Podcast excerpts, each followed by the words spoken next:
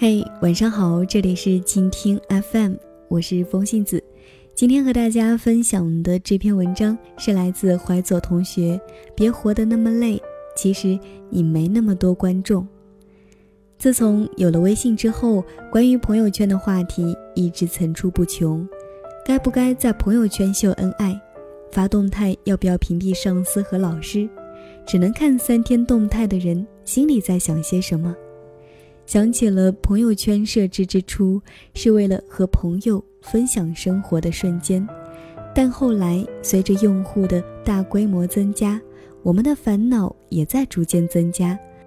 发这条动态，别人会不会在背后骂我？是不是有秀恩爱的迹象？领导会不会对我有意见？顾虑重重，所以一些人退出了朋友圈，还有一些人把朋友圈当成了秀场。集赞中心等等，朋友就有这样的烦恼。她是一个小女生，和男友恋爱几年，两人感情很好，所以朋友圈的日常就是记录他们的生活。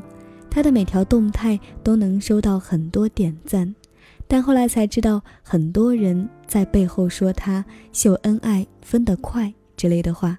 她很难过，甚至哭泣，觉得世界对她充满了恶意。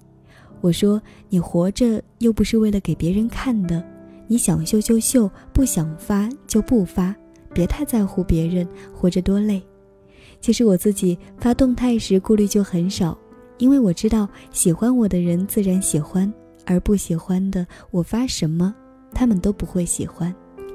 想起了聚美优品的那个广告：“你只闻到我的香水，却没看到我的汗水。”你有你的规则，我有我的选择。你否定我的现在，我决定我的未来。你嘲笑我一无所有，不配去爱。我可怜你，总是等待。你可以轻视我们的年轻，我们将证明这是谁的时代。一个敢为自己代言的人，一定不会太在意别人的看法。你有你的看法，我有我的选择。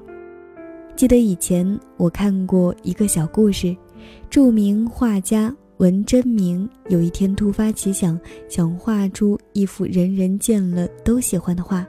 画完之后，他拿着画到市场上去展出，并在画旁放了一支笔，附上说明：每一位观赏者如果觉得此画还有需要修改的地方，就请在相应之处做上记号。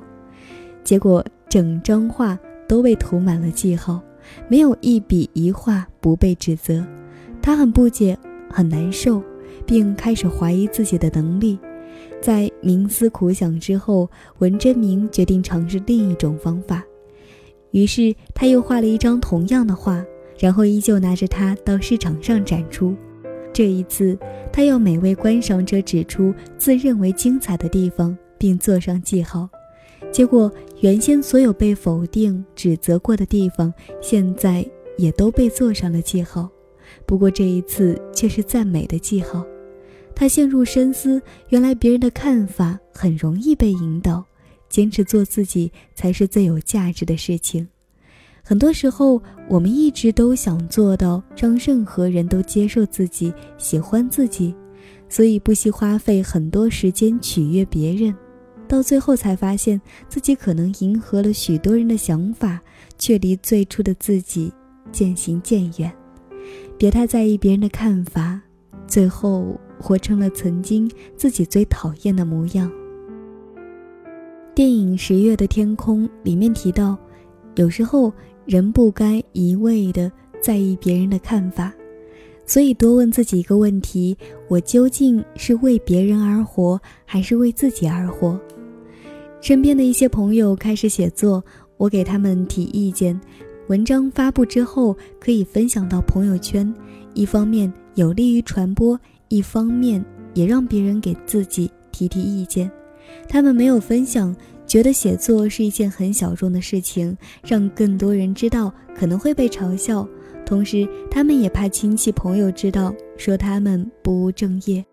我去年开始在网上写作时，也遇到过这样的情况：朋友质疑，家人反对，说写作是在浪费时间，赚不到钱，完全是无用功。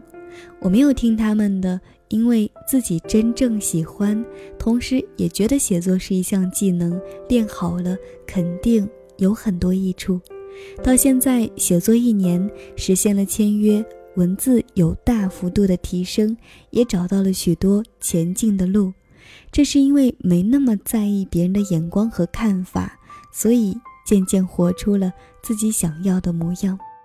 人生而不同，后来逐渐相同，就是因为我们太在乎别人的评价，太没有主见，所以丢掉了自己，变成了别人。文章就和大家分享到这里，我是风信子，喜欢我的声音可以关注公众微信第三十七种声息与我交流互动。如果想收听我们的更多节目，可以在微信公众号搜索“静听有声工作室”，欢迎你的收听。我们下期节目再见，晚安，好梦。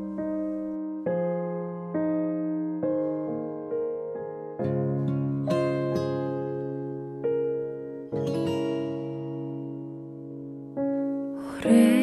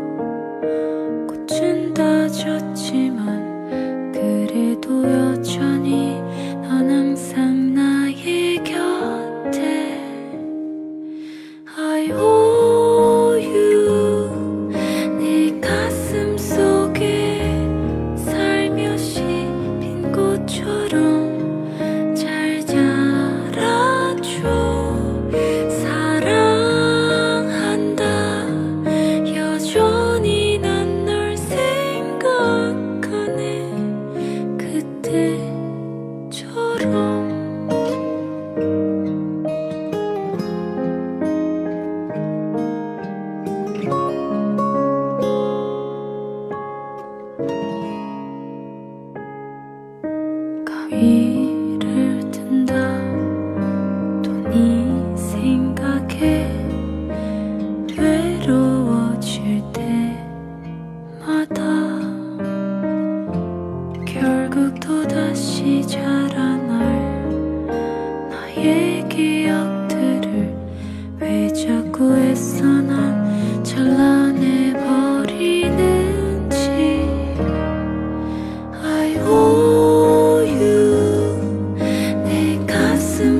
lo que